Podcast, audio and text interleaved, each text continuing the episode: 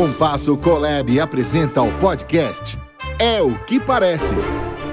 Aquele que sabe o que contar. É o que parece. Apresentação: José Francisco Queiroz e Antoninho Rossini.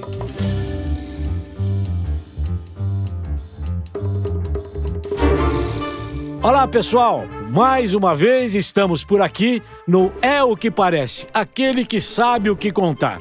E para falar sobre o que contar com qualidade, nada melhor do que ouvir as histórias do José Francisco Queiroz. Zé, conta mais uma daquelas bem cabeludas que só você sabe. Eu não sei se é cabeluda, mas acho que ela é histórica, porque foi uma, um evento acontecido com um dos clientes da Norton, como nós estamos vendo no livro aí que você editou quando a Norton completou seus 60 anos de existência, e tem a ver com a história da Canetas Parker. Estou falando Canetas Parker porque tempos atrás alguém me pediu para contar essa história que eu vou contar agora e era para um jovem, e eu comecei a falar da Parker, da Parker, na quinta vez que eu falei Parker, o rapaz me interrompeu e falou, desculpa, me esclareça uma coisa, o que é Parker?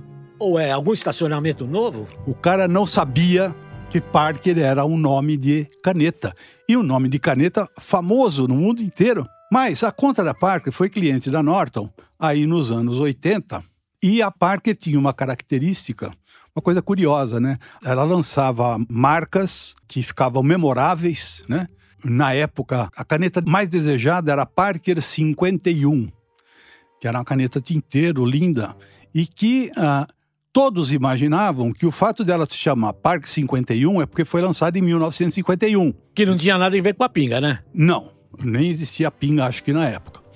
Mas a, a Park 51 ela foi criada no ano do 51º aniversário da fundação da Parker nos Estados Unidos.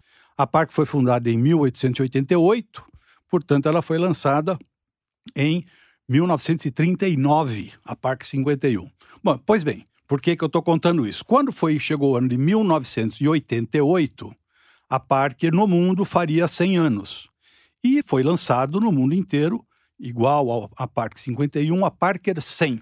E essa conta era cliente da Norton e tem uma história muito interessante do quanto que é importante aliar a criatividade e a vontade de viabilizar uma ideia realmente criativa.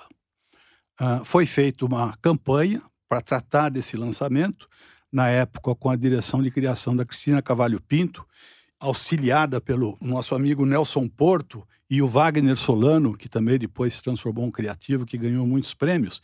E eles criaram uma campanha que contava a história da Parker, desde o primeiro lançamento da Parker de 1888 e pontuando cada um desses lançamentos que foram notórios até chegar no Parker 100, lançado em 1988.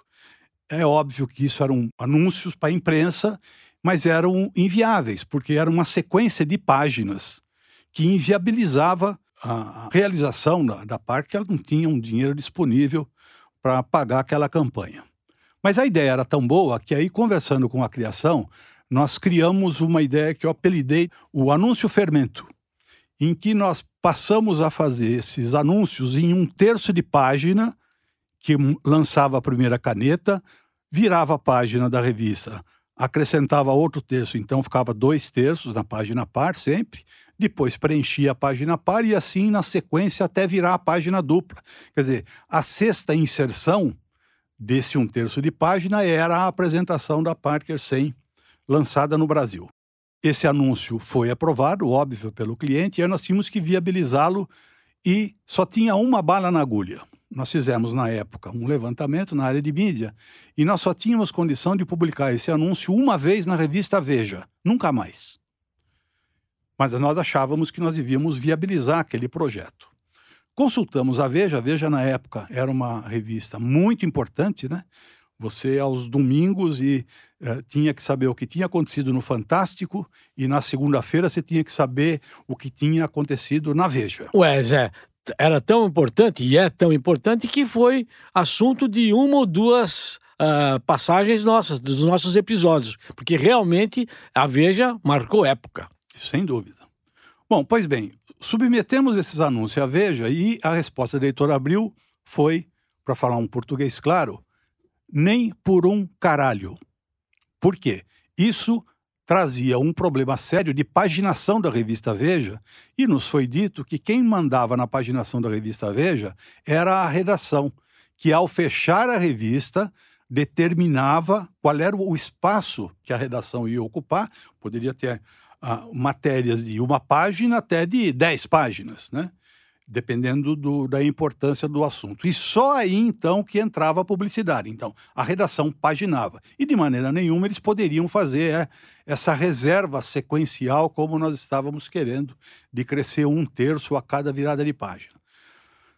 A resposta foi não, mas nós não nos conformamos. Nós fomos até a Editora Abril conversar com o nosso velho amigo Tomás Souto Correia, um vice-presidente durante muitos anos da Abril, sujeito brilhante, e que também deu uma contribuição na área editorial e do bom gosto de como fazer revista durante muito tempo na editora Abril. E o Tomás, que havia recusado o anúncio, nós conseguimos convencê-lo a dizer: Tomás, veja esse anúncio e imagine o que isso pode contribuir para a, importância da revista como meio de comunicação.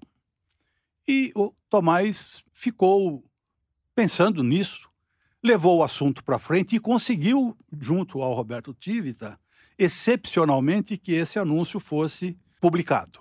O anúncio foi publicado antes de ser publicado. Tinha mais um tropeço na área de mídia que demonstra a necessidade de você ir até o fim quando você acredita numa ideia. Mesmo fazendo esse anúncio só uma vez na Veja, nós, a Parker não tinha o dinheiro suficiente. Então, depois de negociar o preço, conversando com o nosso outro velho amigo Oswaldo de Almeida Filho, eu dei a grande notícia para ele de que nós iríamos pagar metade desses anúncios em caneta. Pergunta, que não tinha dinheiro para tudo. Então foi metade em dinheiro, metade em caneta. O Oswaldo ficou louco, mas vocês estão loucos, puta trabalho que vocês estão me dando, agora vocês não pagam caneta. Olha, foi tanta caneta que eu acho que até recentemente devia ter caneta Parker dentro da Abril. Não, deram de brinde de fim de ano. Brinde de fim de ano, mas acabou sendo viabilizado. Esse anúncio foi publicado uma vez, nós complementamos isso comprando o calhau da revista. O que é o calhau da revista? Que hoje não existe mais. A revista era distribuída nacionalmente. O que sobrava de exemplares para quando chegava a edição seguinte, a banca e os distribuidores devolviam esses exemplares não vendidos para abril. E nós compramos a preço de custo 5 mil exemplares daquela edição e nós distribuímos essa edição junto ao corpo de vendas da Parker e a Glória. A Glória. Essa coleção da Parker 100, que tinha uma produção para aquele ano de 1988, ela foi vendida com os vendedores da Parker tendo a Veja embaixo do braço e levando para o mercado comprador. Daquele lançamento, da importância do lançamento, a, a produção da Parker, 88, Parker 100, lançado em 88, se esgotou em 45 dias. E esse anúncio acabou recebendo, no decorrer do tempo, oito prêmios de criatividade em mídia. Isso mostra que o quanto é importante você, quando tem uma ideia inovadora e você tem barreiras a enfrentar, você deve buscar todas as alternativas para viabilizar. Essa é uma história de sucesso. Falei muito hoje, Rossini. Quero transferir a você a honra e o prazer de você dar a frase do dia. Você vê como ele é?